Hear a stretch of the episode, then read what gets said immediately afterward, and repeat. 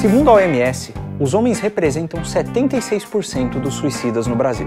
Segundo o DataSUS e o Instituto Avante, 91,4% dos homicídios são cometidos contra homens. E segundo um estudo publicado na Revista Brasileira de Saúde Ocupacional, da Fundacentro, os acidentes de trabalho no Brasil têm maior letalidade dentro do sexo masculino. Esses mesmos homens também costumam assumir com maior frequência trabalhos de alto risco. E como se não fosse o suficiente, quando estouram uma guerra, quem costuma ser chamado para perder a vida na linha de frente são justamente os homens mais jovens.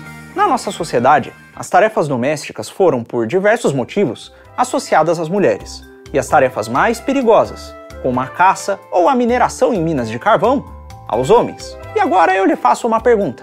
Observando esse cenário, o que você acha que foi inventado antes?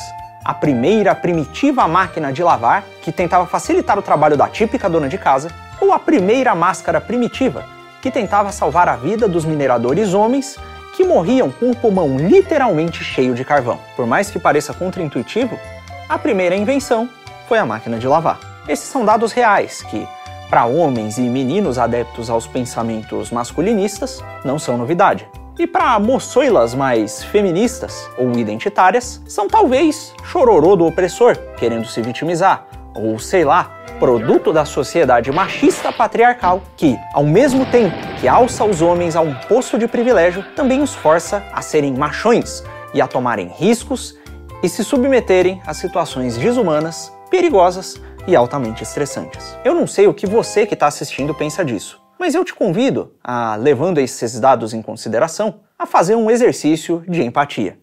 Imagine que você é um menino que tem entre 13 e 19 anos. Você nasceu numa economia decadente, em que mesmo as pessoas mais qualificadas costumam terminar em trabalhos que são fora da sua área de formação. Quem aqui nunca viu um Uber engenheiro? Agora imagine que você olha em volta e vê um número cada vez maior de divórcios acontecendo, um número cada vez menor de pessoas formando famílias, e uma aparência de perigo cada vez maior vinda do mundo dos relacionamentos, que muitas vezes são cobertos por discursos ideologicamente extremados. De um lado, uma galera mandando você virar homem, tancar o preju e mesmo com a precarização do mercado de trabalho, a perda do poder de compra e diminuição do interesse de pessoas do sexo oposto em relacionamentos sérios, isso fora a vara de família pronta para te lascar no primeiro deslize, mandam você arrumar uma mulher, ter quantos filhos der e sustentar tudo nas costas.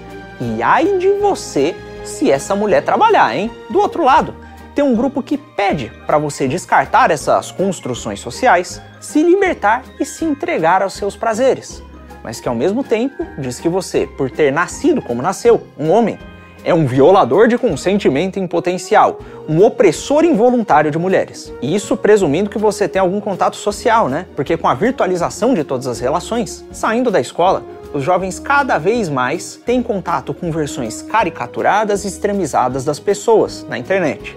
E cada vez menos contato com pessoas de verdade no mundo real. Agora, imagine que no meio disso, seus pais, se forem ambos presentes, só trabalham, têm pouco tempo para você e muitas vezes não conseguem responder apropriadamente às angústias que surgem dessa sua situação. A sensação de solidão é praticamente inevitável. Você provavelmente também não tem esperança no transcendente porque te ensinaram a não ter religião.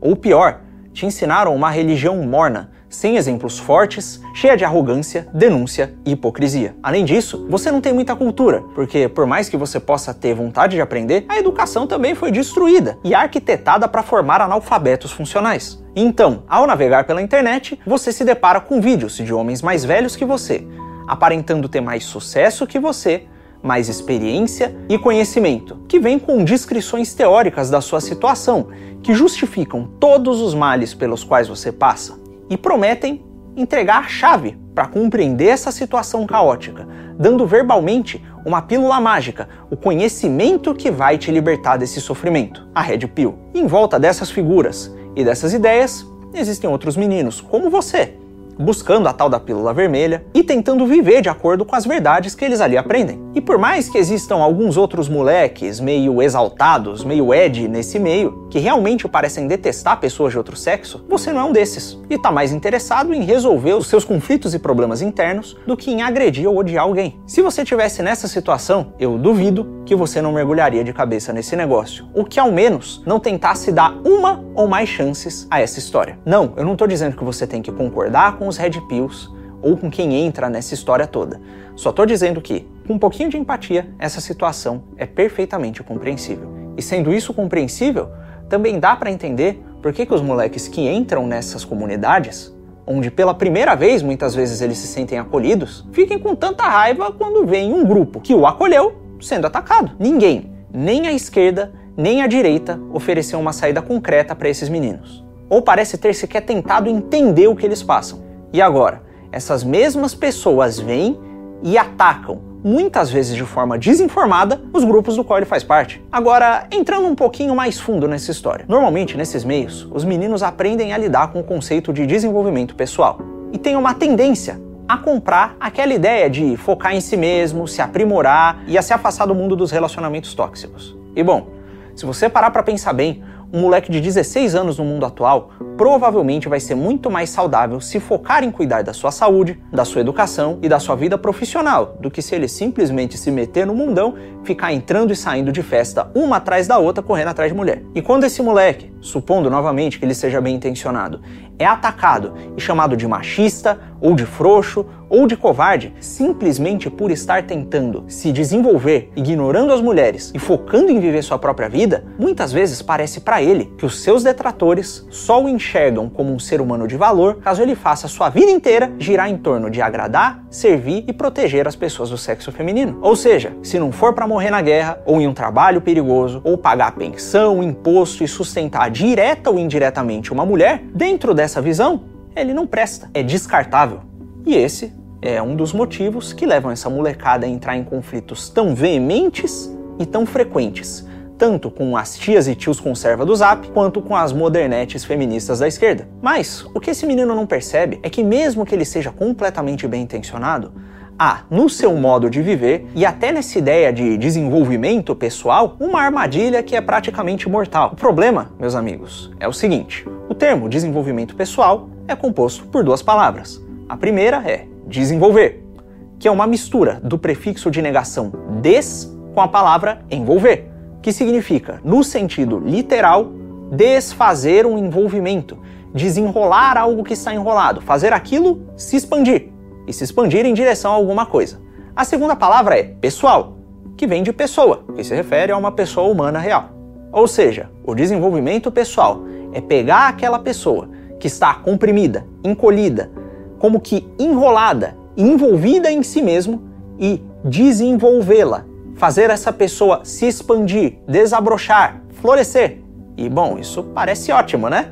O problema é que quem desenvolve uma coisa desenvolve essa coisa para alguma finalidade. Os desenvolvedores da picareta, por exemplo, a desenvolveram para quebrar pedras. Os desenvolvedores da xícara a desenvolveram para carregar líquidos. E os desenvolvedores de cigarro o desenvolveram para que ele fosse fumado. E uma pessoa só se desenvolve pensando em se tornar ou realizar alguma coisa, tendo algum fim em mente. Ou seja, já está embutida nessa ideia, nesse pensamento do desenvolvimento pessoal, uma finalidade para o ser humano, para o homem que se desenvolve. E bom, que fim é esse que é cultivado dentro do meio Red Pill? Explicitamente, nenhum coach, influenciador ou pensador Red Pill costuma dizer exatamente que fim é esse, mas invariavelmente, por uma falta de finalidade explicitamente definida, eles acabam por encerrar a molecada em alguns dos fins mais baixos que um ser humano poderia almejar. Aqui, me parece que os Red Pills normalmente se dividem em dois extremos, com alguns ficando num espectro que está entre uma coisa e outra. Esses extremos são aqueles que querem melhorar as aparências, ganhar mais dinheiro e aumentar o seu valor de mercado sexual, popularmente chamado de VSM,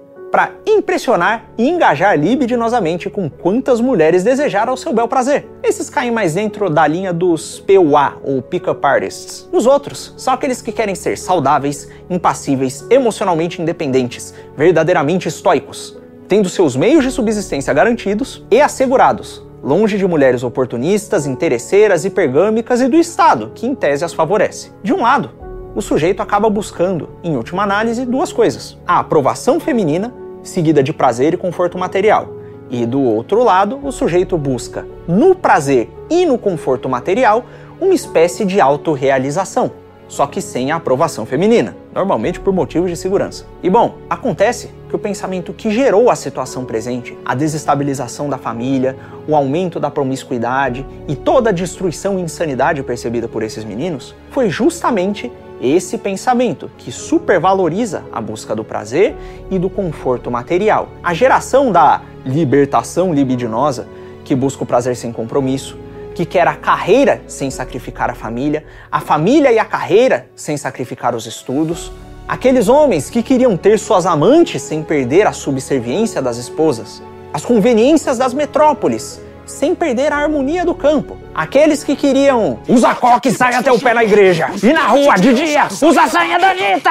Desculpa, eu, eu, eu me empolguei. Esse estilo de vida que atomiza os seres humanos, os coloca para viver isolados, olhando apenas para os próprios umbigos, para os seus prazeres e interesses pessoais e para o seu desenvolvimento como uma forma de atender a esses mesmos interesses e prazeres, é justamente o que os tais donos do mundo, que financiam movimentos feministas identitários, têm como objetivo para toda a humanidade. Ao viver dessa forma, o sujeito Red Pill está jogando perfeitamente o mesmo jogo dos infelizes que promulgam os movimentos sociais que geram os efeitos que eles tantos detestam. O MGTOW, por exemplo, quer trabalhar, ganhar o necessário para pagar suas contas, minimizar os seus custos de vida alugando uma kitnet e investir o restante do seu dinheiro para garantir a sua subsistência de longo prazo e para depois, eventualmente, comprar seus objetos de prazer. Esse cara vive exatamente como o cidadão do Fórum Econômico Mundial viveria, o cidadão que não terá nada e será feliz. E mais, será feliz enquanto não agredir ao meio ambiente. Porque para esses mesmos cidadãos que promulgam essa agenda, a sua vida, quer seja você homem ou mulher, vale menos do que a preservação de uma araucária ou do que, sei lá, a preservação de uma reserva de mármore. Indo um passo além, se o que importa e o que é o centro da sua vida são as suas posses e os seus prazeres, por que diabos alguém deveria ligar para o seu sofrimento? Ou para o sofrimento desse jovem hipotético? Para além disso, porque uma mulher, sendo beneficiada por esse sistema, e pelos seus privilégios, deveria abrir mão deles. Ou pior, do ponto de vista da preservação da espécie, se nós formos nos ater apenas ao material e científico. Porque os homens, em especial os menos produtivos, não deveriam ser vistos como descartáveis. A humanidade, reduzida ao material, não se importa com eles. Até porque um homem shed com as características desejáveis, pode engravidar quantas mulheres o aceitarem, enquanto uma mulher só só consegue engravidar de 9 em 9 meses de um homem. Seguindo essa ótica materialista, quase darwinista, um homem com características menos desejáveis ou com valor de mercado